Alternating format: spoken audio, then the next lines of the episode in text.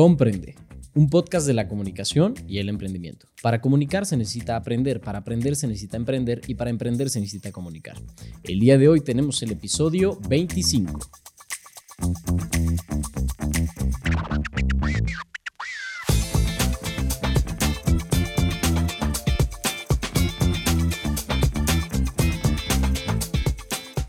¿Qué tal? Muy buenas tardes, muy buenos días, muy buenas noches a la hora que nos están escuchando las diferentes plataformas digitales. Mi nombre es Eric Núñez, soy comunicólogo y emprendedor y el día de hoy les traigo un episodio bastante padre, bastante interesante, algo de pareja, algo como para el mes, para quitar muchos tabús, para quitar muchos eh, eh, temas que pues bueno uno puede llegar a traer si se puede emprender en pareja. Antes que nada, quisiera que nos dejen un like aquí en este video para que pues, el algoritmo nos ayude mucho. Y si se van con valor, déjenlo hasta el final. Si aún están dudosos, déjenlo hasta el final. Bueno, el día de hoy tengo una pareja que ha emprendido un consultorio psicológico que ya lleva un tiempo. Es una pareja que pues admiro mucho como pareja y como emprendedores por los retos que han afrontado. El día de hoy tengo a Mónica y Guillermo de Clarian. Bienvenidos. Hola, hola, Muchísimas gracias, muchísimas gracias, Eric, y también por la introducción tan Muchas bonita. gracias, sí, por supuesto. Sí, con un gusto de estar aquí contigo el día de hoy. Pues bueno, ahora sí que eh, va a ser un buen podcast. eh, De, Sí. Aquí no hay este, cosas como lo que pasó con Florencia y yo. No sé si vieron eso, pero aquí no van a escuchar eso por acá. Sí, sí, sí, estoy al tanto. Este, Eso espero. Sí. aquí son, son una pareja bien bonita que nos va a explicar las la misma cosas. Sí, Sí, que aquí- tienen la misma edad. Aquí no hacemos eso del poncho de nigris y todo eso. Que justo tú, tú cumples el 9 y tú el 19, ¿no? Al No, al cumples revés. el 9. Yo Ah, cumplo sí. el 9 y ella el 19 de Sí, febrero. ahorita justamente. estamos, nos llevamos un año, bueno, le llevo un año, entonces ahorita Sí. estamos de la misma edad. Ahí esta semana. edad, sí. Justo cuando grabamos este episodio, pues es este 12 de febrero, pero bueno, ya cuando lo vean, eh, pues los conocerán un poco más. Antes que nada, eh, me gustaría que, que cuenten un poco qué es lo que hacen, eh, cuál es su emprendimiento. Ok. Bueno, nosotros tenemos un consultorio psicológico, precisamente, ya vamos para cinco años. Eh, pues bueno, primero empezamos cada uno trabajando en nuestros trabajos individuales y demás, y ya poco a poco sobre la marcha ya fue el ir poniendo nuestro consultorio para poder independizarnos. Entonces, cada uno da este, su propia terapia, yo trabajo terapia individual, el terapia individual y de pareja, básicamente, Exacto. y pues bueno, no Sí. sé qué le quieres agregar. De hecho, pues sí, este, la intención sobre todo del consultorio, eh, en un inicio, pues los dos nos dedicamos exactamente a lo mismo, entonces eh, desde el inicio fue un, bueno, vamos a buscar cómo encontrar un espacio, encontrar un lugar para poder dar las consultas. Al final del día, por lo mismo del giro, pues sí, no es como que Mónica pueda compartir con pacientes conmigo y viceversa, ahora sí que no va así, cada quien pues va haciendo lo, lo suyo y cada quien va llevando sus propios procesos, pero la intención es tenerlo en el mismo espacio porque al final del día también inclusive nos ayuda con el tema de, este, pues orientarnos, apoyarnos, revisión, Revisión de, de casos, casos. exactamente. Entonces, la verdad es que en ese sentido ha sido súper, súper bueno y sobre todo, pues sí, nos vamos apoyando también muchísimo con respecto a los, a los propios casos, la verdad. Pues son ambos psicólogos, ambos emprendieron en pareja un consultorio psicológico. Sí. Y la verdad que antes de todo eso, pues hay una relación. Que la verdad, yo conozco pocos detalles. Eh, no Y sé nos cómo. hemos guardado. Pues, Sí, nos sí, dijiste, sí. No "Vamos sé cómo venir", todo eso escala, ¿no? Entonces, eh, qué bueno que tenemos el espacio, qué bueno que tenemos el podcast para, para que nos puedan contar esa historia. ¿Cómo empieza la relación? Cuénteme, ¿cómo conoces? Mira, todo empezó entre broma y broma. Eh, estábamos los dos en la mesa directiva de la carrera de psicología. Entonces, eh, éramos los únicos dos solteros de la mesa en ese momento. Y todo comienza entre broma y broma. Oye, mi amor, me mandas tal cosa. Oye, mi amor, la tarea. Oye, mi amor, esto. Así, mi amor, para toda la vida. Te amo, te adoro. Hasta que en, hace un año, y bueno, hace ocho años ya, eh, las cosas Se, se hablaban de mi amor de broma. de De broma. broma. Es que sí. como éramos los únicos solteros en esa mesa directiva, pues, entonces, bueno, yo. tú y yo para siempre y por siempre, casi, sí, sí, casi. sí. Y entre Entonces- broma y broma, porque sí, mi amor, y así, o sea, sí, sí traíamos la broma. Entonces todo se empieza a poner súper raro y en el sentido de que me invita a salir y yo no le creí. Entonces todo empieza un 14 de, de febrero, se gana una Bueno, cena, Eh, a- a- una antes, comida. antes, perdón, antes. Eh, en diciembre, en, en ese diciembre Ah, sí. eh, de hace nueve años prácticamente, o Ocho. ocho años, perdón, sí, hace ocho años. Este, literal, yo iba en un viaje que Ah, sí, de, de Acapulco, Puebla, y que en teoría son de 4 o 5 horas, terminó siendo de 12, 13 horas por el tráfico. Entonces, realmente me puse a platicar con ella y demás, empezó a salir ahí, de ahí empezó a salir la plática, este, ya fue un poquito más... eh, Ligue. Exactamente, ligue, exactamente. Ya no era tanto de amigos, ya era más de, de, de ligue. Y entonces de Aclaro ahí. que para mí en ese momento era de amigos. Ah, ok, ok. Bueno. No, no, no lo sabía. Pero se, se empezó, o sea, ya se conocía, ¿no? O sea, Sí. lo que entiendo es que entraron a la carrera Sí. juntos, la materia, ah, mira. y- No él- necesariamente. Yo me tuve un cambio de carrera, entonces me incorporé a su generación. Ok. Llegó un punto donde ya sin querer todas las materias las teníamos juntos, o sea, sin planearlo. O sea, Sí, es que ella es un año mayor que yo. Entonces Ok. ella hizo cambio de carrera y entonces ya se acopló a mi, eh, a mi año de, la, de la universidad. ¿Qué estudiaste antes? No arquitectura. Ah, mira, Sí. qué Sí. interesante. Un cambio muy drástico, entre comillas, pero muy psicológicamente tiene mucho sentido. Pues está muy bonito el consultorio, ahora lo entiendo. Pero Gracias. bueno, se conocen, eh, ya empieza la carrera, empiezan a ligar porque alguien se queda varado en Acapulco, tienen esta cuestión de la, de la, De la, del de día la- de San Valentín. del día de San Valentín. ¿Y qué pasa ese día? Eh, literalmente se gana una, una cena en un jueguito donde, bueno, se, se tuvo que embarrar con otra chava para eso de pasar el globo y demás y se gana la Desde, a- desde abajo hasta arriba me parece que tienes que pasar como una pelota, Un pero, sin ocupar las manos. este, pero yo estaba literalmente, me pusieron con otra chava a hacer- ese jueguito de arriba para abajo. No me acuerdo. Porque hacía falta este, gente. Fue la Exactamente. kermés de la universidad. Entonces me pusieron a hacer ese jueguito con otra chava. Entonces, literalmente me gané una cena de, este, de San Valentín, que, donde le invité a ella por restregarme con otra. Literalmente. y la otra chava esperando que era para ella la cena. Y casi, casi. Sí, Bien no, emocionada. Entonces, este, ya lo terminé ganando, de hecho, este, ya me dan el, la invitación y justamente este, tenía dos este, amigos ahí en ese, Estaba en ese momento, estaba ella también. Y entonces mis amigos así de, no, pues me va a invitar a mí porque yo soy el mejor amigo, no, pues me va a invitar a mí porque no sé qué. Y, este, y les digo, no, claro que no, la voy a invitar a ella. Y Y yo, ella se quedó así como, ah, caray. No le creí. Entonces, ya los días, eh, o sea, pasamos la kermés y todo y demás. Y ya luego me manda mensaje, oye, no me vayas a decir que siempre dice mi mamá que no. Y yo, ¿cómo? ¿Es en serio? Sí, sí es en serio. Y yo, bueno, es que Memo, ya no sé. O sea, entre broma y broma del, del ay, sí, mi vida, mi amor, ya no sé si va en serio. No, sí va en serio. Y todavía me mandó un meme del Spider-Man Cholo. Eh, te hubiera invitado a los a los tacos de 15 paros, a los tacos de 10 pesos, pero como es para la princesa, te voy a invitar a los de 20. Una así. cosa así, de, del Spider-Man Cholo, me acuerdo, y fue como de, bueno, está bien, vamos. Sí, y ya- bueno, ya ahí empieza formal, más o Sí. menos, ¿no? Sí, literalmente por el meme. y Por el meme, sí. Sí. Entonces, muy moderno. Pero fuimos a la cena. mm, Yo, bueno, yo yo iba como que a la expectativa. La verdad es que no sabía yo. eh, pero sí, nos echamos una plática de cinco, cinco horas más o menos. eh, muy tranquilo todo. no- en ningún momento hubo como que algo directo ni nada. Pero pues ahí empezó todo, básicamente. Y bueno, empezaron a salir, me imagino que ya empieza como ya la relación juntos. De Eh, más o menos. Eh, este, en realidad empezamos a salir. Justamente nuestra primera cita fue ahí 14, El 14 de febrero. De ahí volvimos a salir para su cumpleaños justamente, el 19. Y de ahí este, continuamos, pues ahora sí que sí, continuamos saliendo.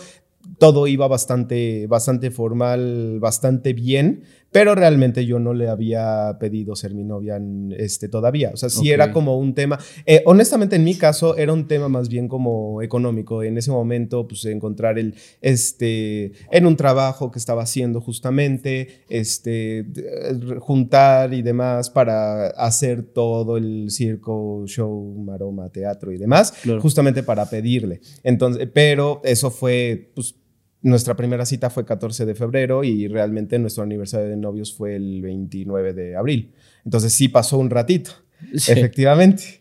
Este, y ya desde un poquito antes ya era como el, oye, ¿y si vamos en serio, si va todo. Sí. Pues, y yo, sí, sí va, sí va, sí va, sí va, sí Soy va. muy impaciente. Pero eh, sí, la verdad sí fue bastante paciente. Este, y ya hasta que de pronto el, el trabajo era literal de, de como de ir a congresos, regresar, o sea, armar como todo el, el- el tour. Este, entonces, hasta que regresé de ese, de ese congreso, entonces fue que, que, este, que dije, bueno, ahora sí, ya te voy a invitar, voy a hacer todo el rollo. Y también, este, eh, pues e- ese día fue, un, fue una travesía, porque justamente ¿Cómo le llegaste? Ahora sí la típica. es que eh, literalmente fuimos, fue como de, a ver, eh, este, ponte, Arréglate. sí, arréglate, ponte chida y todo el rollo, porque vamos a ir este, ya a te la cenar. esperabas, obvio. Sí, Ellos se lo esperaban. obviamente, no es así de, pero ay. No, y aparte- No, aguanta, aguanta, aguanta. me llevo a un Sí, no, no está restaurante tan- fancy y todo y dije, ah, pues en cualquier momento me va a decir. Y es- Y no dijiste. no, claro que no. No, es que eh, fuimos al restaurante, todo súper bien, todo súper padre, todo súper chido. Aparte de esa edad, esperas el típico postre de ¿quieres ser Ajá, novia exacto. o algo? Sí, Cero. no, Una- un amigo. No, porque no quería hacer algo típico, justamente. O sea, yo no quería hacer algo típico. Ajá. Entonces, lo que terminé haciendo fue todo súper padre, todo súper chido. Si quieres una botellita de vino, o sea, como Rifado. todo. O sea, porque justamente por eso, ahora sí que por eso junté tanto. Y para que esperando ahí en el todo lo que corcho. quieras. Casi, casi. exactamente, En la exactamente. servilleta, bien en el tenedor. Sí, la Sí, botella sí, dice sí, sí. algo, nada, Sí, exactamente. Este, entonces ya terminó la, la, la cena, eh, la paso a dejar a, a su casa y este, y ella sí se queda así como de, No, bueno, este, pues, pues ya. Ya, como que tú Claro para tu casa y yo yo para la mía. sí. Y yo, no, espérate, vamos a pasar, vamos a platicar y no sé qué. Pasamos y ahí, este, El de todavía flores. yo ya le, había- yo le había pedido el, el favor a su roomie sí. Ah, este, de ok. dejarle unas flores, dejarle sea, un tú le regalito. dejaste el- en el último momento ahí. Todo. Eh, sí. Exactamente. Entonces la Rumi le dejó todo ahí en su casa, se lo dejó ahí este, guardado y escondido. Fuimos a cenar y cuando regresáramos de cenar, ahí era donde se le iba a pedir. Pero sí, no, ella ya estaba. o sea, en el trayecto del carro, o sea, fue, no sé si alguna vez viste un chiste de Franco Escamilla de... eh, El de las tres neuronas. El de las tres neuronas, el chavo como si nada, casi casi pensando en una canción y la chava de ¿y a dónde vamos? ¿Y qué va a hacer conmigo? ¿Qué va a hacer de nuestras Ah, sí, vidas? sí, Así, iba allá en el carro, ¿y a dónde vamos? Ya tanto tiempo, nomás no veo claro, o sea, dobles mensajes. No había claridad. Sí, literal. Exacto. No había el camino a la claridad. Literalmente, sí. Muy Sí. confuso todo. Sí, Pues sí, bueno, sí. como tal, ya este, pues llegan al noviazgo, me imagino de su escala al matrimonio. Sí. Y esa historia tampoco me la sé. ¿Cómo es que le pides este que, que se casen? Este. Hay punto importante, ya vivíamos juntos. Ok, Entonces, ya, cuando... sí, bien. sí, ya muy Sí, llevábamos tres años. Ustedes recomiendan, importante, pregunta entre, Sí, entre, sí, sí. entre líneas. ¿Ustedes recomiendan vivir juntos antes Sí, de casarse? Yo sí lo recomiendo Sí. ampliamente. Aparte a nosotros nos tocó también la cuestión de que llega la pandemia, entonces ya vivíamos juntos y vivíamos en un depa muy chiquito, entonces sí era como, bueno, me acuerdo a mi mamá, bueno, ármense de valor, ármense de paciencia, ustedes se aman, se quieren, se van a ver las caras Sí. 24/7, buena suerte, ¿no? Entonces sí fue, también fue un reto. Sí, nosotros llevamos cuánto, dos, tres años Más de noviazgo cuando decidimos justamente irnos a vivir juntos. Cuando decidimos irnos a vivir juntos fue también un mayo, o sea, literal, nosotros empezamos Siempre a en el andar un- aniversario pasado. Exactamente, un 29 de, de abril fue que este, fuimos novios. Este, un primero de mayo fue que nos, este, nos, eh, nos mudamos juntos. Y de hecho, nuestro este, aniversario de bodas es un 30 de abril. O sea, es todo. Me encanta lo- que lo Memo mismo. tiene todas las Sí. fechas no, no, no es mi culpa, él es así, ¿eh? Sí. clarifico, Sí, clarifico. pues todo, todo es en las mismas fechas, justamente. Entonces, La de hecho, fácil. sí. Ándale. Sí, no, no, la verdad es que no hay mucho pierde, honestamente. Este. Y pues eh, realmente sí fue un. A ver, pues realmente está bien, está. O sea, lo estamos haciendo bastante bien, nos sentimos bien juntos. eh, pues antes de pensar en otra cosa, o sea, de matrimonio, pues vamos a vivir juntos, vamos a ver cómo es la experiencia de vivir juntos. ¿Y cómo una la ya- experiencia de vivir juntos? O sea, ¿ustedes consideran que cuando vives juntos pones el filtro necesario antes de casarte? Porque hay mucha gente que dice, a mí me tocó salir con Sí, una sí, chava, la verdad, que me dijo, eh, ay, fue red flag durísima. este, me dijo, es que yo salgo de mi casa hasta que me case. O sea, que Ok. salgo de mi casa de blanco. Y yo dije, uh, pues ya entiendo. ya tienes 28, hija, no sé cómo le vayas a hacer. Este, Sí, entiendo, Claro, sí. Entonces, ¿ustedes lo recomiendan realmente? ¿Cómo Sí. fue? ¿Cómo es? realmente? Sí, fíjate que, mira, afortunadamente eh, nosotros, de hecho, el- al día siguiente de la cita que ya vimos que show y que dijimos, ah, sí, vamos a salir, eh, ese día literalmente nos sentamos y fue como de, ok, ¿qué es lo que, y la verdad lo súper recomiendo, súper, ¿qué es lo que más te puede a ti? No, pues tal cosa, y a ti, no, pues tal cosa. O sea, entonces sí fue como, a ver, esto, este tema sí me, me pesa, me cuesta y pues bueno, mucha paciencia y mucha tolerancia por lo mismo, ¿no? Con temas muy en específico. Sí. Pero ya vivir juntos, la verdad es que te quitas todos los filtros, o sea, sabes cómo es él en realidad, sabe cómo soy yo, eh, o sea, ya no había manera de La esconderlo. limpieza, Creo, ¿no? creo que eso Todo también eso. es un punto. O sea, nosotros nos fuimos a vivir juntos ya sabiendo cómo éramos. No Eso era como de vamos a descubrir cómo somos. Es ya sé que hay cosas que le molestan a ella y que La viviendo juntos o no viviendo juntos no las voy a hacer. O ella ya sabe que hay cosas que me molestan a mí, entonces viviendo juntos o no viviendo juntos no las va a hacer. O sea, en ese sentido no es como, ah, ya nos fuimos a vivir juntos, entonces ahora sí ya me voy a destrampar y ya voy a hacer lo que se me hinche. Pero, pero qué padre que usted trae los apuntes, ¿no? O sea, es que no sé si han escuchado eso. Sí, de la no, típica. sí. Siempre dicen los psicólogos, no te deprimas, ni te- nada más lee tus apuntes, porque pues los psicólogos son expertos en eso. Y yo creo que ustedes como pareja, las habilidades y las herramientas que tienen, que les he escuchado, Sí, que sí nos ayuda bueno. muchísimo, debo de admitir que sí, eh, porque ya luego muchas veces pues es, eh, no sé, la típica discusión, porque no es como que no peleemos, Eh, la típica discusión, pero es como de, a ver, ahorita está enojado, yo estoy enojada, no es prudente, ármate de valor, o sea, ten paciencia a la situación, ¿no? Entonces ya poquito a poquito como que hemos ido aprendiendo a mediar y también somos muy respetuosos, ya sé que está enojado y es como... Aguanta, este no es el momento, yo soy re impaciente, o sea, y es como de, ok, sí lo voy a hablar, pero Sí. en determinado momento. Él también ya, hace, ya se la sabe, ¿no? Ahorita no, nada más te suelto el comentario, de repente si nos medio terapeamos un poquito, te suelto el comentario, pero al rato lo hablamos, ah, ok, y eso nos ha ayudado muchísimo. De Entonces, hecho.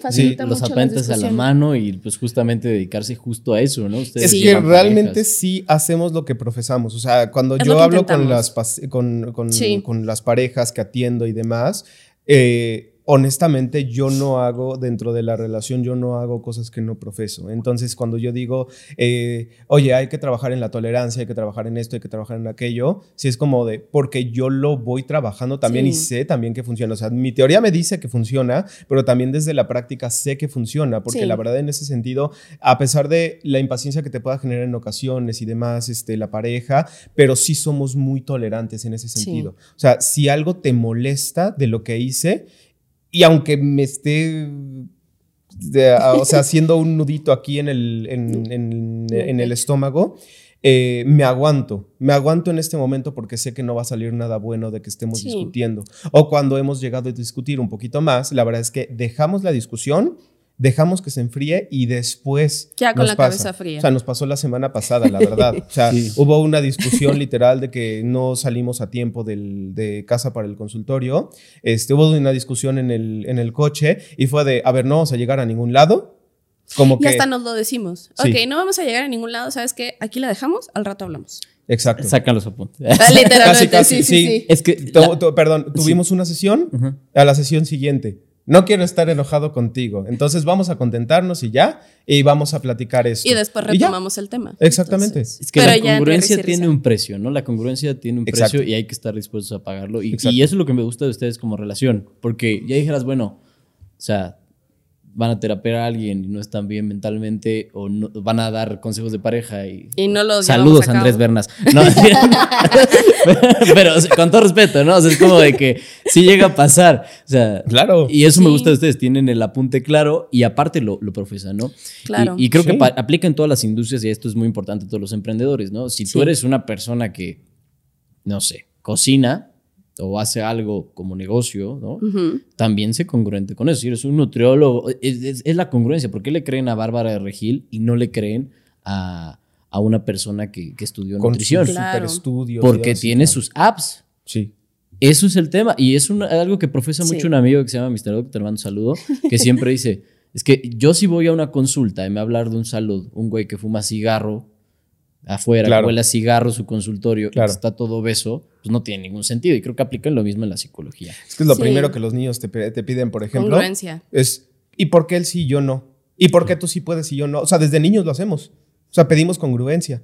Claro. Pero Sí. conforme vamos creciendo, vamos creando mentiras este, y formas de salirnos de la, de la incongruencia, porque al final del día eso, eso hace el ser humano. Al final del día le intenta cuadrar su mundo. Buscamos y- estructurar para poder entender. Exactamente. Entonces, pues al final del día, eh, muchos de nosotros por eso somos incongruentes, pero toda la razón lo, con lo que dijiste. Si quieres ser congruente, vas a tener que pagar el precio de ser congruente. Y, y cuesta más chamba. O sea, la verdad que yo, yo, lo veo como creador de contenido y ahorita, o sea, es como de que tengo que hacer yo la chamba porque si no, me pasó. Y, y yo ahí empecé, dije, de entrada es mucho de que tienes el tiempo para todos, pero no para ti, ¿no? Claro. Para crear Claro. el contenido pasa eso.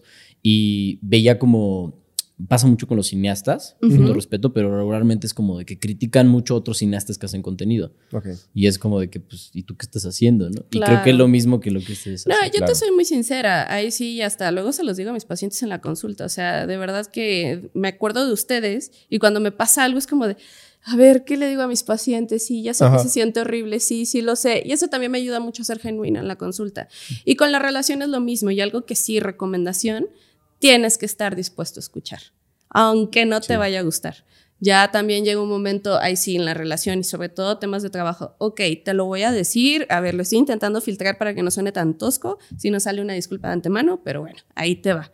Y viceversa. Entonces, es ah, estar con esa disposición y saber que puede no gustarte. Y claro, es real, somos humanos, pero tenemos que estar dispuestos a la negociación. Sí, totalmente. Y bueno, ustedes ya, ya tienen claros los principios y, y Ujú. justo aún para ya también acabar parte de, de la historia del, Ujú. del romance. Ujú. ¿Cómo le pides matrimonio, Guillermo?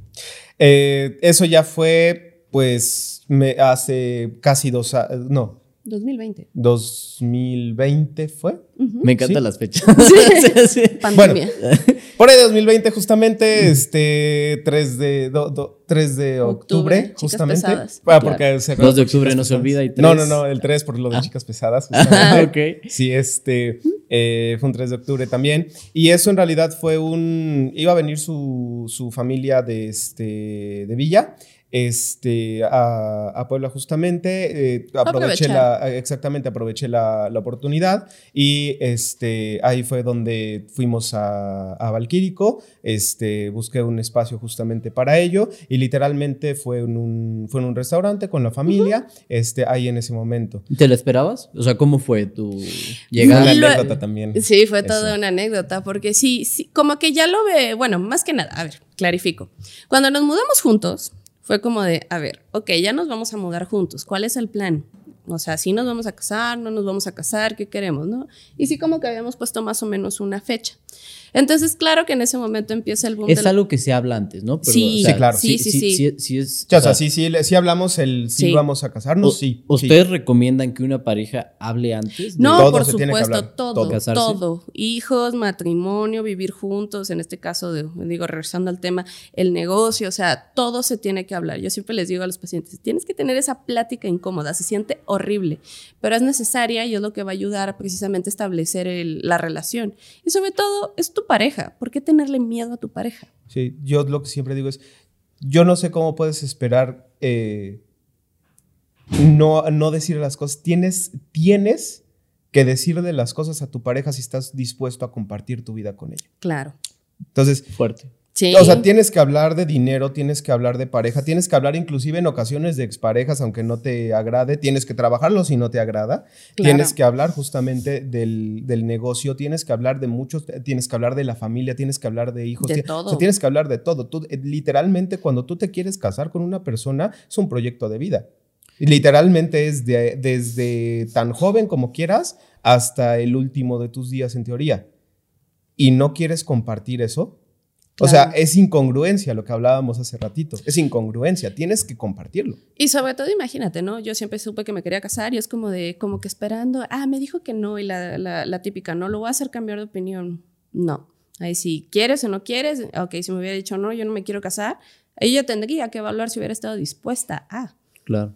Sin Ah, embargo, Comunicarse es Sí. indispensable. Ahora, ojo, no significa esto es una ley.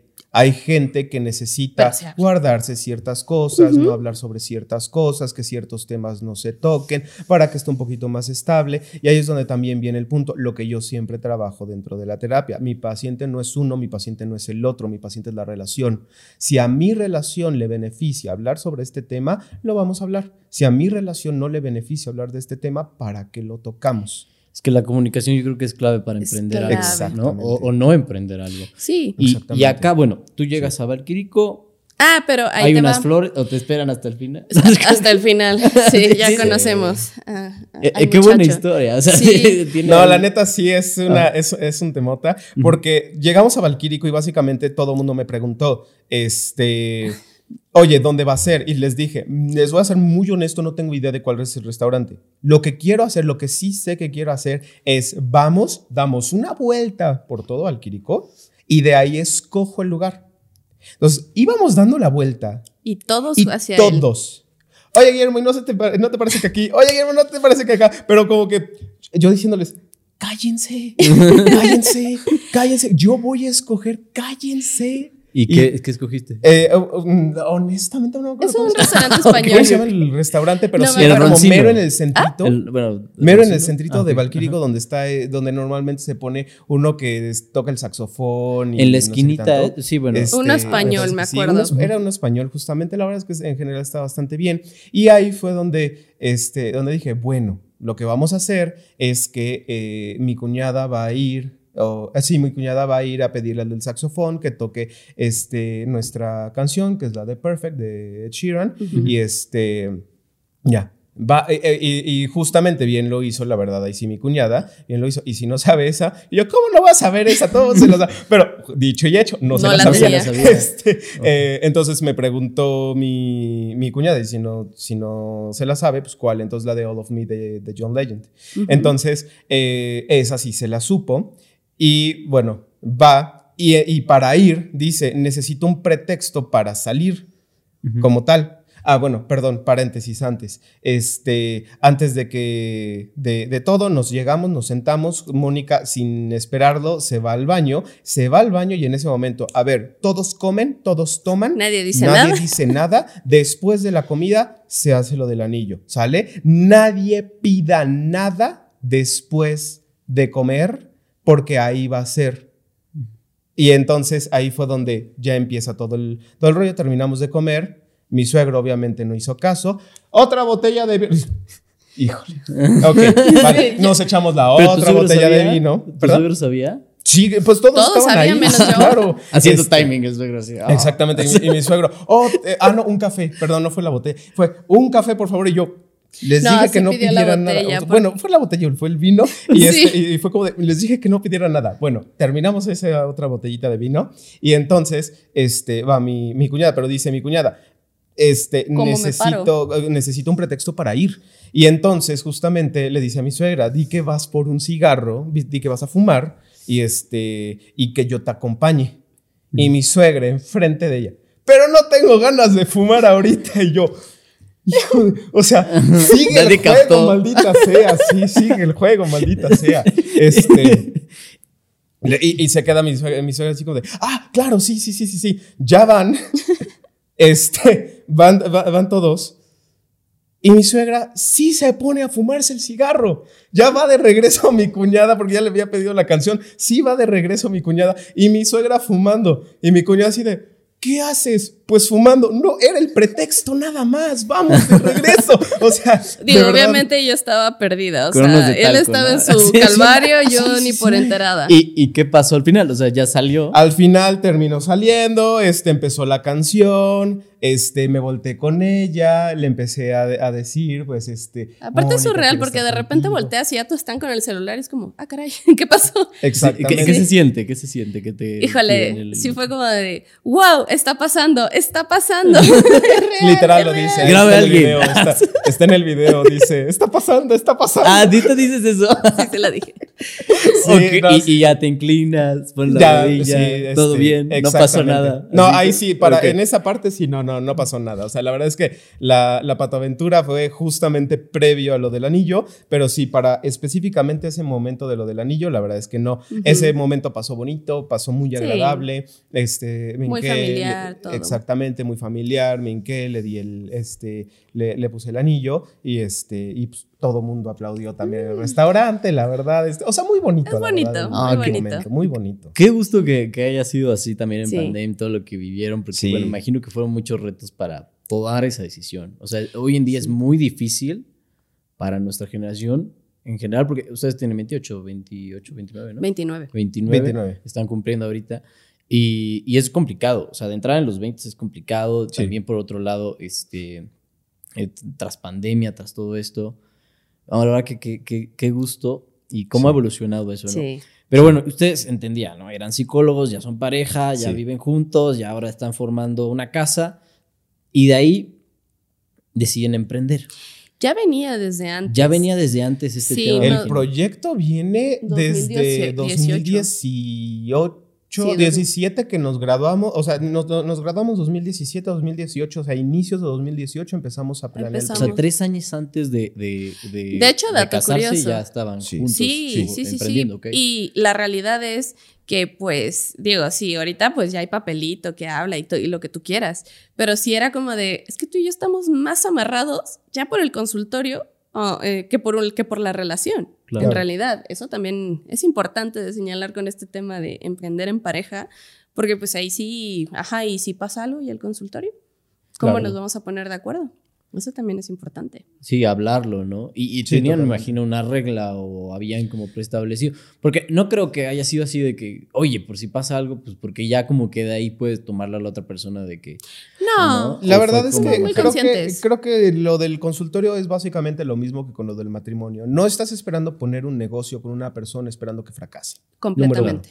Eh, entonces, la, o sea, honestamente sí le pones todas las ganas, sí le pones todo el ímpetu y sobre todo desde el inicio dices vamos a intentar ponerlo lo mejor posible, número uno. Y número dos, si, si necesitas como tal ese, y si pasa algo que no esté bien, lo que nosotros siempre hemos hablado es, a ver, inclusive si tú y yo... O sea, como matrimonio, algo sale mal, algo no, algo no estamos de acuerdo, inclusive terminamos, este, bueno, pues ya, ya, no terminamos, ya nos divorciamos o algo así, es, vamos a tener que aprender a vernos las caras en el consultorio.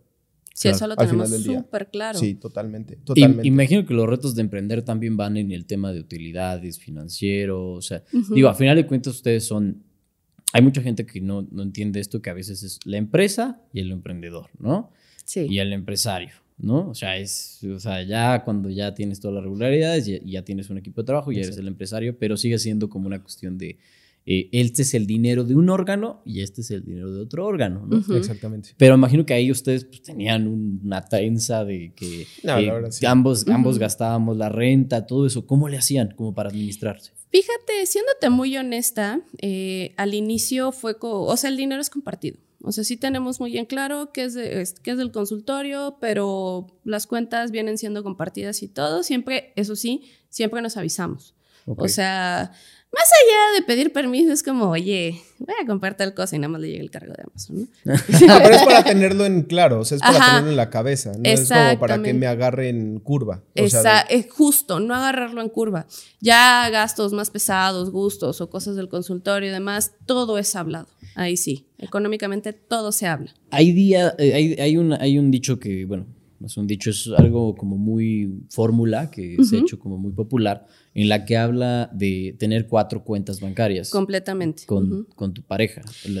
Entre que sí, como que no, haz de cuenta que está el apartado y ya sabemos que esto es ahorro, podemos disponer de esto, de, después de que ya se paguen todos los gastos, ahí sí ya, bueno, tanto se va ahorro y ya lo demás, bueno, si algo se, se presenta, que siempre pasa, eh, pues bueno, ya podemos gastar, ¿no? Y ahí sí como que no lo tenemos tan regulado, para serte muy honestos, pero sí tenemos una noción muy en clara de cómo lo manejamos. Pero no lo tenemos es, eh, estrictamente estandarizado, porque honestamente también en nuestro caso en particular hay mucho tema de confianza. Es decir, eh, sabemos perfectamente que no se toca lo del consultorio, pero en, no es, en lo nuestro como tal, por así decirlo, no es como que esto es tuyo y esto es mío por así decirlo. Sino es, regresamos al punto, cuando nos avisamos de se va a gastar en esto, se va a gastar en aquello, es simplemente para no agarrarnos en curva, pero el tema de la confianza está ahí, entonces no es como que, este, no, no, tú, tú, vas a tener lo tuyo y yo voy a tener lo mío. En nuestro caso en particular así funciona, pero efectivamente también hay, hay, hay, un punto en el cual no es como que tengamos una empresa este, va creciendo enorme en este momento que requiera de tanta eh, eh, estandarización. Eso te lo va requiriendo también, honestamente. Claro, que, bueno, eh, lo que decía las cuatro cuentas era prácticamente una cuenta de cada uno de ustedes, ahí van dos, una cuenta de lo que ustedes gastan y una cuenta de lo que ustedes eh, invierten o ahorran, ¿no? Exactamente. Sí, las primeras dos están ahí, o sea, están ahí, pero la de cada quien realmente no tanto por ese tema de que siempre lo hemos visto como eh, dinero efectivo, economía. Los de dos los lo dos. generamos. Exactamente. Ok, y bueno, eh, ustedes, más allá de los retos de poder equilibrar todo, la comunicación, que yo siempre he dicho, la comunicación es un esfuerzo, ¿no? Sí. o sea, Sí. realmente lo es. Y, y todo lo que han afrontado. Hay una historia que, pues bueno, yo tengo, no tengo que ver, pero estuve ahí cuando tocó. empezamos a trabajar juntos como, Ah, sí. como nosotros proviéndole los servicios de la agencia, eh, que ustedes, este, pues bueno, empiezan eh, con una situación, cómo, cómo, cómo se da. Ujú. Yo nomás me acuerdo que estaba en la embajada de Estados Unidos y yo recibí una llamada de Memo. Oye, está Cofepris en la, en la entrada de nuestro consultorio. ¿Cómo Sí. fue? Eh, ese estuvo bien interesante porque realmente sí, eh, nosotros muy honestamente, eh, como cualquier otro emprendedor, y creo que eso también eso es un punto súper importante, como emprendedor lo primero que te dicen es, ve con una persona que te muestre y que te enseñe a cómo mostrarte en redes sociales, a cómo mostrarte en cualquier lado, este... Pero nunca te dicen cuáles son los pormenores de ello. Entonces, Claro. en nuestro caso. No soy ejemplo- culpable. Sí, sí, no, Esto no, no. fue antes de mi gestión. Sí, sí, sí. Este, y entonces algo que Ah. ocurrió justamente, pasamos por otras personas que, este, que ya apoyaban en redes sociales y demás, eh, y nunca nadie nos dijo, oye, es que tú necesitas avisar qué estás haciendo. No sabíamos. Ma- Y hay ciertos permisos eh, también que la verdad los sacamos y demás, o sea, en general, pues nunca ha sido nuestra intención saltarnos a nadie ni irnos en contra de, regresamos al punto de la congruencia al final del día, es como hacer las cosas lo mejor posible desde que pusimos el consultorio, siempre fue hacerlo bien. Y con O sea, si se necesita un permiso, lo sacamos, si nece- se necesita un aviso, lo sacamos, si nece- se necesita invertir en esto, lo hacemos, o sea, hacerlo bien. Entonces, eh, realmente fue un desconocimiento total de necesitábamos avisar que, había, que habíamos puesto publicidad y nos habíamos publicitado en una revista especializada de médicos que realmente pues nada más fue porque vinieron y nos lo ofrecieron. este, y esta revista especializada en médicos realmente Tampoco sabía. nunca nos dijo necesitas un aviso ni nada. Entonces, de ahí alguien al parecer pues, lo vio y dijo, estos no tienen aviso. Y entonces fueron y básicamente Con nos los cerraron exactamente con todos Y no de la fueron los únicos. O sea, No. Sí, no, no, revista fu- hizo- no, fueron como ocho o nueve personas más, aparte de Uh, nosotros, sí, ok. claro. Este, eh, y fueron y nos cerraron la, bueno, nos pidieron cerrar las, las este, redes sociales, porque al final del día, es cierto, hay mucho charlatán allá afuera. Entonces, Justo. necesitas regular a todos. Claro. Y no saben ellos si yo soy un charlatán o no lo soy. Entonces, O sea, está bien, pues. necesitamos demostrar que somos personas capacitadas y profesionales. Lo terminamos haciendo, este, pero obviamente ese proceso tarda. Entonces terminamos demostrando pues, todas nuestras credenciales, que todo está como en regla, todos los permisos y demás. Y eso fue literalmente en nuestro, en Viaje nuestro de viaje de aniversario. aniversario, o sea, nuestro O primer sea, ¿tú aniversario. estás llegando a Cancún? No, fue No, a Los fu- Cabos. fuimos a Los Cabos. ¿Tú estás llegando a Los Cabos? Sí. Recibes una llamada de Cofepris. Todavía. Oye, no, te voy a cerrar el consultorio. todavía, Sí. todavía. Espera. Estaba, fue, creo que el segundo o el tercer día, no estoy segura, creo que el segundo. Estábamos en la playa, súper tranquilo, la chelita, además, y, de- y todo. Nada más me llega mensaje de, va Cofepris para tu consultorio. Y yo, ah, estos se equivocaron. ¿Nosotros qué? Somos psicólogos. o sea, porque no sabíamos. No, sí va para su consultorio. Y fue como de, ok. Fue como de, porfa, mándenme foto. O sea, y sí, fue muchísimo estrés porque nada más dejaron una notificación de que iban a regresar al día siguiente porque no estaba abierto. Estábamos los dos fuera. Y entonces nada más decía para una clausura, casi, casi, ¿no? ¿Me parece? Sí, clausura. me parece que Se sí. te iban a clausurar el local. No, Sí. no decía. no para decía qué, como para tal, o sea, específicamente como de voy a clausurarles el changarro o algo así. No, no, no, No. lo decía. Creo, Pero me parece la- que decía clausura o algo así. No tengo el dato en específico en este momento, pero sí, pues obviamente, espérate al día siguiente a las 10 de la mañana. O sea, a que lleguen. Entonces Sí. ese día fue muchísima tensión, porque pues sí fue como de, ah, caray, ¿y esto qué? Y ya, buscamos abogado y todo. Sí. Él fue al día siguiente, pero en ese momento fue, den de baja todo. Llevábamos una computadora, estábamos hablando ya de cuestiones donde se utiliza la e-firma, me parece. sí. El caso es que no lo podemos hacer en una computadora pública, evidentemente, entonces fue una computadora y él era su computadora, entonces él haciendo todo, que tenía un poquito más de conocimientos, porque eso sí nos repartimos como que, a ah, tal cosa el consultorio te toca a ti, tal cosa a ti, ¿no? Entonces él estaba como que más relacionado con eso. Entonces fue como de, ok, eh, pues en lo que tú lo haces, ¿qué hago yo? pero, pero, se supo solucionar. Bueno, hoy en día ya todo bien, todo ganar de todos los permisos. Sí, pues ahora sí que literalmente podemos pero justo todos los permisos. Tocan un tema interesante, ¿no? El tema de la charlatanería. Sí. Que hay mucho charlatán en redes sociales. yo, yo les voy a decir, yo entro a Instagram. Tiro por viaje. Tiro por viaje es el coach que te ayuda a ti a crecer como persona. No sé en qué madre, pero te ayuda a desbloquear no sé qué cosa para que tengas más dinero. Va, chingo. Luego, el que vende los cursos al coach. Entonces te sale, te ayudo a facturar no sé cuántos dólares, de qué high ticket. Entonces hay como toda una industria, una economía dentro del charlatanerío increíble. No digo, a ver, hay coaches que puede ser que tengan sus estudios de lifestyle coaching y, y lo que quieras, pero la terapia no reemplaza eso y hay o sea, a ver, un psicoterapeuta es una persona que estudia la carrera después de una maestría para poderte dar terapia. Exactamente. Y un coach es, pues, es un brother que sacó, ah, pues eso es lifestyle, yo te voy a dar consejos de la vida, un diplomado de seis meses a veces, incluso ni siquiera el año. Entonces, eh, ¿ustedes qué opinan en ese sentido de la charlatanería, de todos estos gurús que hay de tu vida? Híjole, mm. es que precisamente es eso, de que no hay una base firme para entender qué es lo que realmente está pasando. Y eso no te lo va a otorgar un diplomado. Entonces, desafortunadamente, luego sí nos llegan muchos pacientes donde, ah, pues sí, me dijeron tal cosa, ajá, pero ¿lo trabajaste? No. O es que tal, me señalaron esto, que lo hiciera así, y como de, ¿y por qué te dijeron eso? Entonces, sí es lidiar constantemente y pues ir arreglando todas estas situaciones inconclusas con los pacientes, precisamente por gente que no sabía. Sí, honestamente, eh, sí, sí nos ha tocado mucho más gente de la que nos gustaría que han pasado por experiencias desagradables o negativas con psicólogos, coaches y demás, que le entraron algo que no deberían haberle entrado. Por ejemplo, es como si vas conmigo y este y yo te digo, ah, y tienes temas de, o sea, temas de nutrición y demás, y te digo, vale, yo puedo trabajar con eso, no te preocupes, aquí vamos a armar un poquito el, plan de dieta y pues demás. O sea, no, claro que no, o sea, no, voy, no vas conmigo con eso. Yo te puedo decir, bueno, vamos a trabajarlo desde qué emociones están ahí presentes cuando comes ciertas comidas y demás. O sea, como que emocionalmente, psicológicamente, ¿por qué te está llevando a comer ese tipo de comidas? Vale, ok. Claro, la, terapia psicocognitiva eh, eh, conductual, que es la que ayuda a que una persona con obesidad baje de peso, que es lo que yo entiendo. Exactamente, puede aportar justamente, puede aportar al proceso nutricional y justamente apoyado de nutriólogo, apoyado de este, o bariatra o el, o el especialista que sea, efectivamente. Pero es donde yo digo, yo, hay, yo tengo o sea, un límite como tal y tengo que reconocer ese límite. Entonces, lo que nos ha pasado muchísimo es que los charlatanes no reconocen sus límites.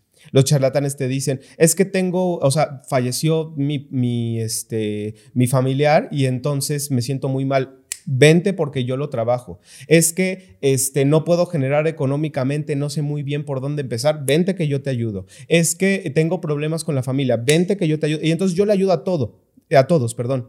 Y lo que yo siempre he dicho, el que es todo, el que es todólogo termina siendo nadólogo. O sea, termina, si el que quiere abarcar muchísimo termina por no saber nadar como tal, porque al final del día puedes apoyar en ciertos, en ciertos aspectos, en ciertos elementos, pero no los vas a apoyar del todo bien como debiese ser. Y al final del día, ahora sí que en palabras de mi profesor de, de la especialización, el psicólogo es un experto solucionador de problemas. Mi, mi chamba es ayudarle, guiar a la persona a solucionar sus problemas. Y eso muchas veces no lo, no lo logran con estos charlatanes, con estos coaches y demás, que te venden eso, pero justamente lo hacen desde una perspectiva de porque tienes que pensarlo y tienes que Tienes que analizarlo. Tienes que, tienes que visualizarlo y entonces lo vas a conseguir. Es que utilizan muchas herramientas. Yo considero que aquí este, eh, hay tantas herramientas para la persuasión, ¿no? Y yo igual que estudié comunicación, eh, pues llevas base de psicología, llevas base de, marketing, que es persuadir. Entonces, de alguna forma, en esa persuasión, eh, llegan incluso a, convertirlos en sectarios, ¿no? O sea, utilizan eh, cosas de la espiritualidad que te dicen, eh, saber, muy diferente tu salud mental a tu salud espiritual. Claro. Claro. Son cosas que tiene que haber un parámetro y también los nutriólogos, ¿no? Lo, lo que dicen, o sea, le echan cinco este, especialidades como si hubieran sido qué y se tiran de que estudiaron una cosa puede ser Exactamente. a que saben todo este constructo, ¿no? O sea, hace poco pasaba con un, un tipo que se llama Nirdos Kora. Ok. No sé si lo vieron, es, es- fue muy viral. Un amigo reaccionó a él, saludo también a Octavio, justo reaccionó a eso, que habla de, del tema de, habla en un podcast, que también deberían regular los podcasts, no tengo problema yo, Sí. ya miedo a quien lo tenga, Claro. pero que, que, que hablan de prácticamente que te curabas con los pensamientos. O sea, era un doctor, ni siquiera un psicólogo, y siempre es esta como eh, espinita que, que muchos dicen, no, es que la medicina tradicional no funciona así, porque es aburrida, no les cuentan una historia. Entonces este brother pues contaba la historia de que, ay, es que yo me fui a este... A, a la India y aprendí otras cosas y no sé qué. O sea, el güey descubrió la penicilina de la psicología, que es con una Exacto. metodología Sí, sí, que te puedo asegurar que libros de persuasión y de marketing y de ventas son los que por eso te cobra un retiro espiritual en 12 mil pesos y quiere suplantar eso a que tú vayas con un, con un psicoterapeuta. Al final del día voy a decir algo que no se va a escuchar muy bien, pero necesitamos contextualizarlo. Y es, el ser humano es influenciable. Y los psicólogos, coaches y demás nos enseñan a manipular al final del día. Pero la intención siempre desde la psicología es aprender a manipular las circunstancias, los factores, los pensamientos y las emociones de la persona en pro de la persona. Exactamente. No Siempre en ser la beneficio personal. Lo que pasa con muchos de esos charlatanes es yo te manipulo para retenerte. Y si no te está funcionando, es tu culpa. Porque no estás pensando lo suficientemente bonito o positivo. Porque no estás haciendo las cosas correctamente. Y en la psicología justamente lo que tenemos que hacer es, si esto no te, te está funcionando, tenemos que cambiarle. Tenemos que ir por algo. otro lado. Exactamente. Tenemos que aprender a revisar qué te va a beneficiar, qué te va a funcionar, qué te va a servir como tal. Claro. ¿Y ¿Ustedes qué opinan? No sé si han visto por ahí un, un personaje, el cual es un actor, no es ni siquiera coach, creo, no sé, la verdad es alguien que ha leído, se ve que ha leído, es ilustrado, pero que se llama el Temach. ¿Qué opinan de él? No Ah, sé si han caray. visto por ahí. Mm, mm, Te la debo. Honestamente no. Eh, ok, ok, bueno, el Temach es alguien que habla mucho de este tema de la masculinidad, Ok. que eh, se supone que está comprobado que no existan alfas y betas, pero le habla mucho a betas, en los que sí como que eh, son hombres como que pues están frustrados de, de- de que la mujer es mucho de, de cosas que el hombre espera mucho, que ahí es donde empieza el tema del Coliseo romano, que le llaman así. El Coliseo romano está plantado y, yo- y tiene sus bases lógicas, ¿eh? O sea, yo esto sí te lo puedo decir como una persona que tiene 26 años, que vive esta situación. Los de 26, 27, 28, 29 años, lo que hacemos prácticamente pues, es ligar con personas de nuestra edad, ¿no? O lo que intentamos.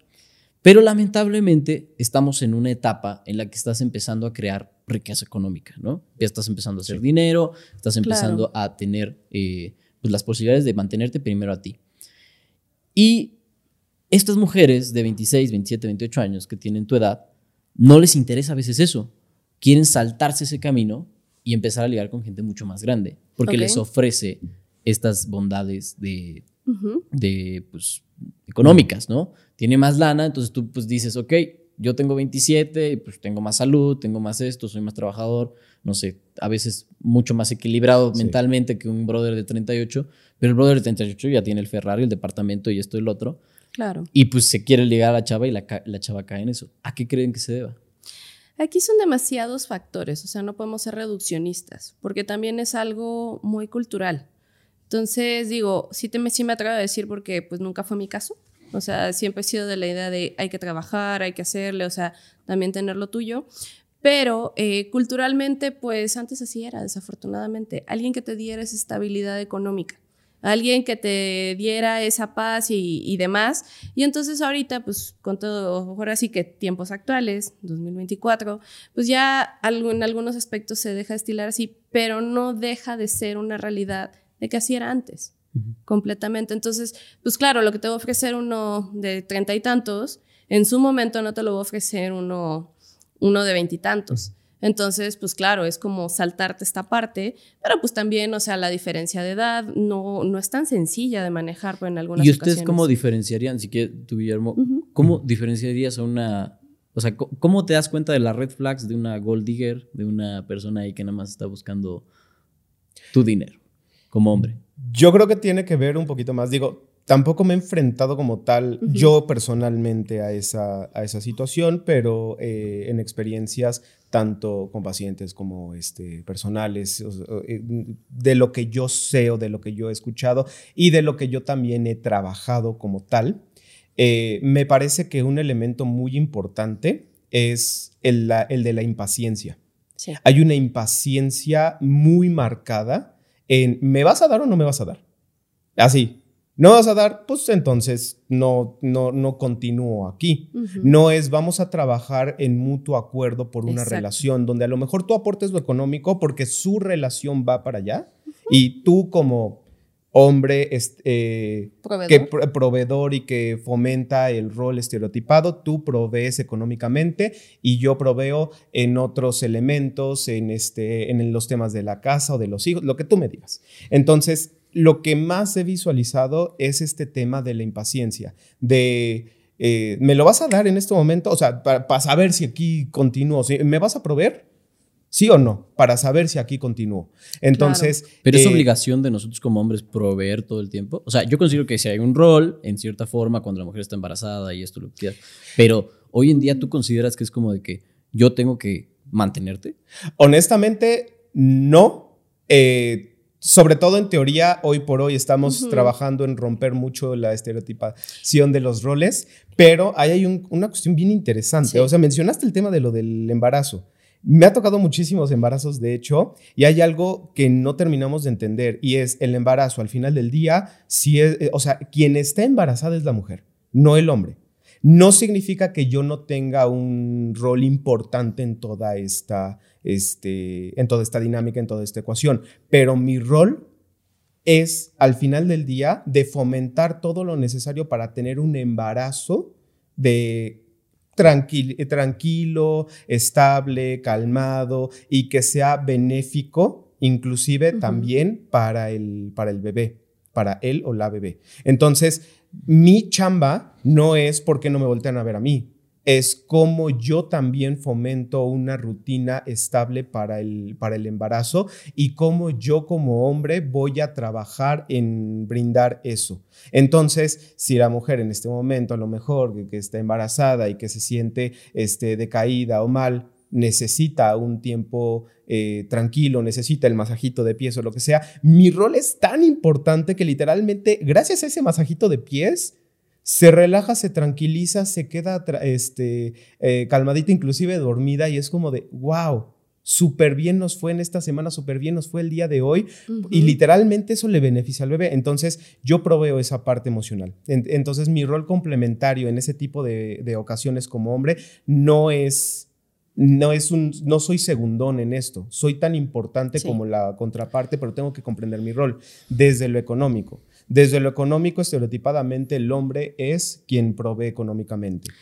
Eh, pero... yo, yo, aquí creo que eso está importante también, creo que poner parámetro y, lo, lo, diría desde un caso personal. Sí. O sea, a, ver, hombre que nos está escuchando, si la mujer con la que estás saliendo y estás queriéndote ligar, te empieza a demandar económicamente, así de que, oye, es que fíjate que me falta estos zapatos, oye, que no sé qué me quiero vestir así, mándale la chingada. Bueno, no sé si tengo que decir, pero la verdad, o sea, no sé si lo correcto psicológicamente, pero a mí, dile, ¿sabes qué? Eh, no quiero estar. Y sobre todo en los 20. Mira, yo les voy a platicar un caso. Me pasó que yo salía con una chava, siempre salgo con gente más grande, salí con una chava de 32. Y esta chava de 32, este, la verdad quedó un poco enganchada, eh, pero me platicaba de sus exparejas. Ella, por un lado, se había independizado solita, solita, recientemente. O sea, y es algo muy común que pasa.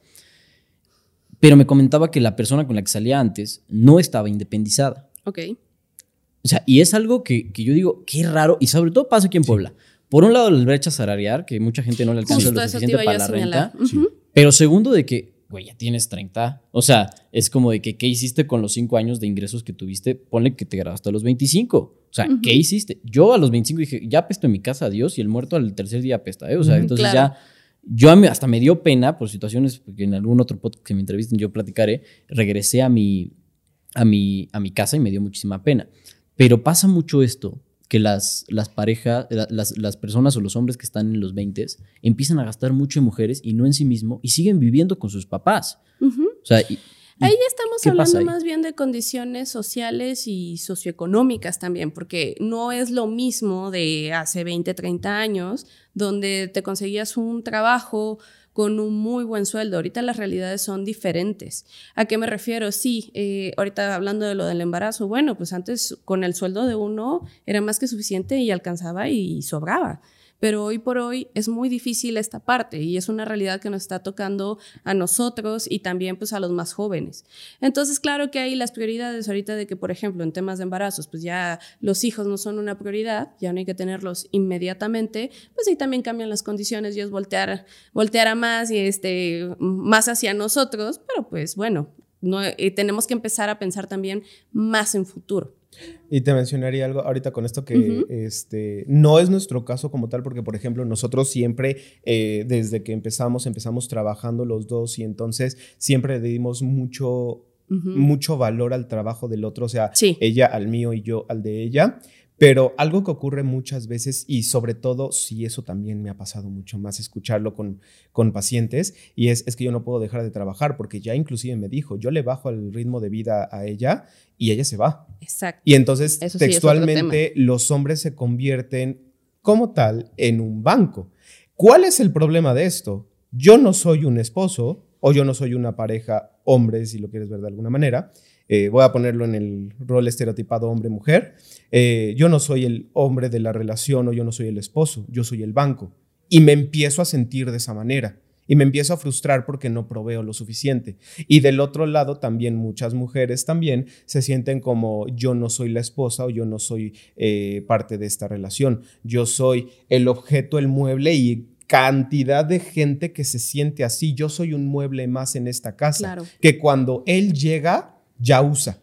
Y si no... Es que cosifica mucho a la mujer. E incluso es ese, ese sentido de que la mujer necesita cosas para estar, ¿no? Y creo que por eso también debe ir a terapia. Recomendable un episodio que ellos tienen justo del tema de la independización, porque los chavorrucos existen bien, o sea, de verdad, eh, yo, yo veo gente que tiene 38 años y vive con sus papás y le digo, a ver, brother, ¿cómo haces esto si invitas a la, a la novia a esto, esto y el otro, y de cenita y que no sé qué?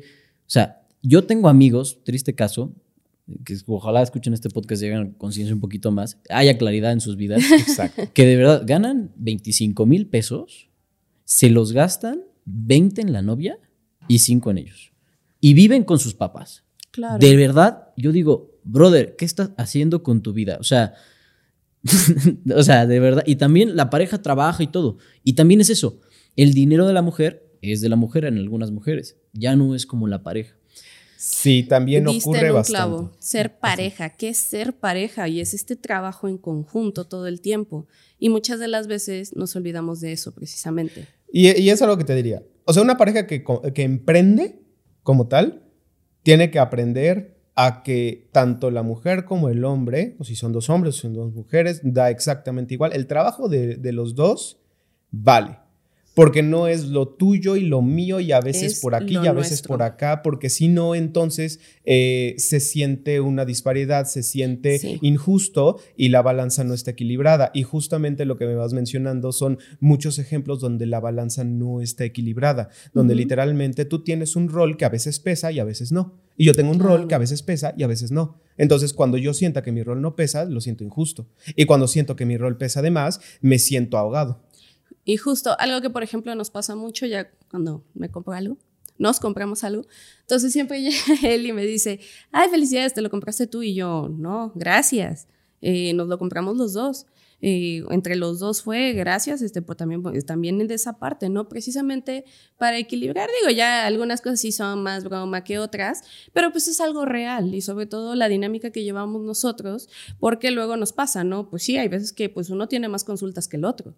Y no significa que el que tenga menos tenga menos valor. O no es como de no, porque tú no trabajaste lo suficiente. Nuestro negocio es muy cambiante también en muchos aspectos. Entonces, ahí sí es darle el peso, sobre todo en el emprendimiento, precisamente porque pues no siempre va a ser parejo, pero siempre, y ahí sí tenemos que tener una meta en común y muy clara, que es para los dos. Ya para ir un poco cerrando ahorita el podcast, que la verdad que qué bueno, creo que muchas personas que lo escuchen se van a ir con muchas herramientas a identificar si la pareja con la que estás es pareja o simplemente es lo que hablamos justo ahorita. Eh, es el tema también de las amistades, que vienen muy relacionadas a este tema, porque es como de, ¿cómo amiga? Sí. Que tu novio me pasó. no te puede dar esto ¿También ¿Pasa eso? O sea, ¿cómo que tu novio no te puede dar esto? Y mi sugar de 45 años sí me compró la bolsa Gucci. Entonces, como de que. Déjate. Cállate. Ay, sí, no, sí, sí, sí, sí, no, sí, sí, sí, de verdad, sí. O sea, y es, y es el tema justamente, por eso la gente se va con, con gente más grande, porque tiene el poder adquisitivo y entonces es, exactamente, es una presión social. Y es, vale más quien tiene más. Y al final del día, eso, muy honestamente, se va a escuchar muy choteado y todo lo que tú me digas, pero sí vivimos en una estructura social heteropatriarcal capitalista. ¿Qué significa esto? hetero que fomenta la pareja heterosexual, este, eh, patriarcal que fomenta sobre todo al hombre. El hombre en general gana más que la mujer. En general, no estoy diciendo que habrán rubros donde es de diferente, pero en general así es. Y es capitalista, es decir, quien genera vale más. Exacto. Y el que más genere importa más. Y así es. Entonces, como el que ya vivió 45 años va a generar más que el que hizo 25, me, llama más la atención este de 45. Entonces, ese es el mayor problema. Y sobre todo, eh, habrán personas a las que les funcione. Pero si tú quieres una relación donde ambos aporten, literal, donde ambos aporten, tú tienes que entender que si estás con una persona que te va a mantener, van a haber cosas donde no vayas a aportar tú y vas a tener que también, regresamos a lo de la congruencia que mencionamos antes, ser congruente lleva un peso. Claro. Yo no, yo no voy a hablar sobre ciertos temas porque efectivamente no me toca a mí, porque yo le entré a una relación donde tú decides lo económico y yo pongo otras cosas. Por último, eh, ¿cómo distinguimos estas amistades? A mí, la verdad, me funcionó mucho 2023, fue un año muy caótico. Eh, ya en algún video que luego les compartiré una historia que voy a hacer, la verdad que se lo ganó, eh, hablaré de un ex socio que tuve, que yo consideraba de mis mejores amigos. Y resultó todo lo contrario. Eh, me hubiera funcionado mucho, y creo que le puede funcionar a alguien que nos está escuchando, cómo diferenciar quién es una amistad y quién no lo es.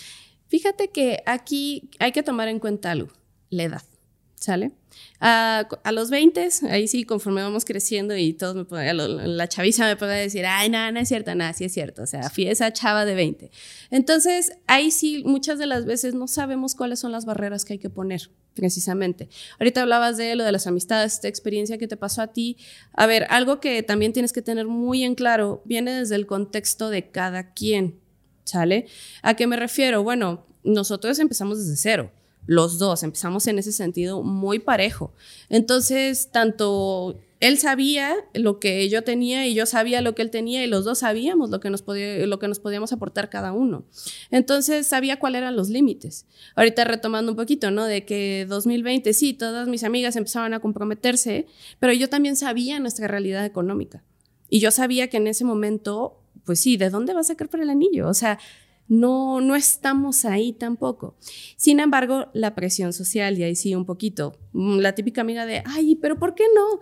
Y es como de, sí, te, sí cuesta, o sea, me pasó de, a ver, es que nuestra realidad no es esa es que conozco cuál es el límite y entonces sí hay que aprender a poner límites también de qué temas se hablan, de qué temas no se hablan. Sin embargo, esto conforme la edad lo vas viendo, porque digo, ya me dirás en unos años qué red flags tenía este amigo y no te habías dado cuenta. Ah, y ahora yo las tengo. Claro, es cierto. Sí, sí, a veces no las queremos ver. Claro. Sí, y ahí depende mucho de la persona. ¿sí? Yo fui una persona muy insegura y era como de, ay, pero ¿por qué me lo está diciendo? Y demás, y sí me lo cuestionaba. Sin embargo, con el tiempo vas aprendiendo qué sí cuentas, qué no y también digo, hay parejas a las que les es muy sencillo, pues que, y eso sí, que es de la pareja y que es del conocimiento público. Entonces tienes que empezar a tener una separación de todo esto, como en este caso, ok, que es de mi negocio, que es, este, que es amistad. Claro. Te soy muy sincera, luego, perdón, luego nosotros nos enojamos por cosas del trabajo y es como, híjole, estoy enojadísima. Y llegamos a la casa y es como de, la neta sí estaba yo enojada por tal tema, pero bueno, eso es de trabajo, eh, de, nuestra relación, tú y yo estamos bien, por cierto, podemos hablar de esto, pero sí es aprender a hacer muy en claro esta separación, ¿sale? Entendiendo el contexto de cada quien. No, yo la verdad que este, este tipo era... O sea, era drogadicto, interesado. Yo creo que la persona más interesada que he conocido, pero nunca lo vi así con esos ojos. Y también cambió mucho desde que me fui a Estados Unidos. Pero yo te, yo te diría algo. para mí, para mí, la clave es tolerancia de los dos lados. Sí. Tolerancia no es sinónimo a que te doren la píldora, porque normalmente eso ocurre. Cuando empieza sobre todo también un, este, eh, la plática con las personas, si es como un temita como de, te dora la píldora y te digo este, cosas bonitas. Pero ahí hay un tema justamente, la tolerancia tiene que ver con, a ver, si tú me pones un límite, entonces también tengo que aprender a tolerarlo y viceversa como tal. Entonces, básicamente y cuando te dice Mónica, empezamos desde cero, tampoco te está mintiendo tanto. O sea, yo una vez el armé de tos, me acuerdo, en una... Este, una Navidad. En una Navidad. Ya aprendiendo, pero pesado. Sí, pero me dijo, es que son 100 pesos para un regalo de broma. Y le dije, Mónica, no tengo 100 pesos. Sí. O sea, literalmente, no tengo 100 pesos que poner para un regalo de broma. No lo voy a poner. Y nos molestamos y todo, pero fue, ok, va porque también estoy tolerando, porque estoy viendo a futuro en, esta, en este emprendimiento y en, y en este negocio y también justamente el si tienes razón. O sea, porque también en ese sentido no es nada más voy a tener razón porque yo digo que tengo razón, sino aprender a, un poquito de humildad también inclusive y ceder la razón a la otra persona. Claro, y, han sido pareja y la verdad que todas esas personas que dicen, las que hoy te dicen, oye, ¿por qué tu novio que tiene tu edad y no mi sugar de 45 años no te regaló esta bolsa Gucci, ya después tú le dirás, oye, ¿y tú que este, ya no vas tanto al té con las amigas y andas cambiando pañales? Ándale, exactamente. Porque ya no vas. También pasa. Pero bueno, ya para cerrar el podcast, eh, siempre nos vamos con una frase motivacional, eh, con algo que me gustaría que tú vieras. Primero empezamos con, con Mónica. Tú vieras a la Mónica antes de conocer a Guillermo, incluso antes de imaginarse toda esta historia, imagínate que la tienes aquí enfrente y, que le, y que no tiene ni idea que va a pasar las vacaciones en Los Cabos como las pasó, que no tiene ni idea el consultorio tan bonito que tienen, que no tiene la idea de varios de cientos pacientes que han tenido. ¿Qué le dirías? Híjole. Fíjate que algo que tengo muy en claro, o sea, oye, digo, antes de entrar a... O incluso más que la Mónica.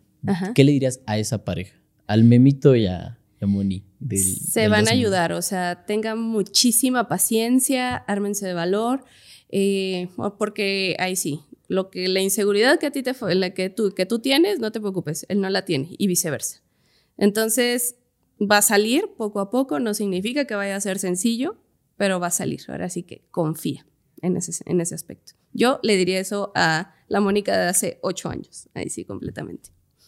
Ay, qué fuerte. Y, bueno, se van en lágrimas. ¿eh?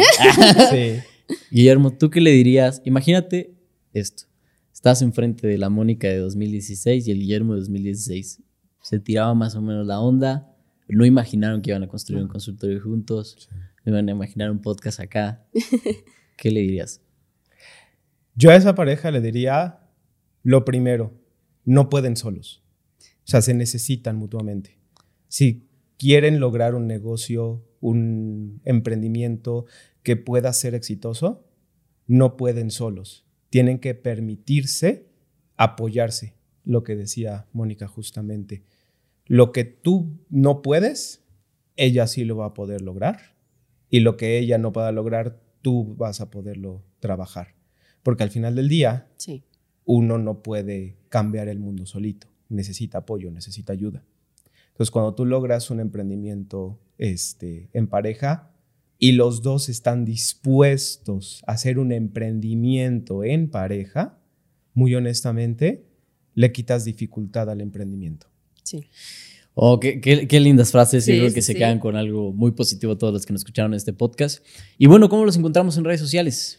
Eh, en redes sociales a nosotros nos encuentran como Clarian MX. Eh, tenemos también el podcast que es el de Conversando con el Elefante. Escúchenlo muy bueno. Entonces, eh, ese podcast la verdad es que tenemos la intención de que sea prácticamente un anecdotario que vayamos contando. Vamos poco a poco, emprendimiento, un paso a la vez. Exactamente. Vamos aprendiendo conforme el camino. Exactamente, entonces Instagram, TikTok, este, inclusive YouTube también, en Clarion MX, ahí nos pueden buscar.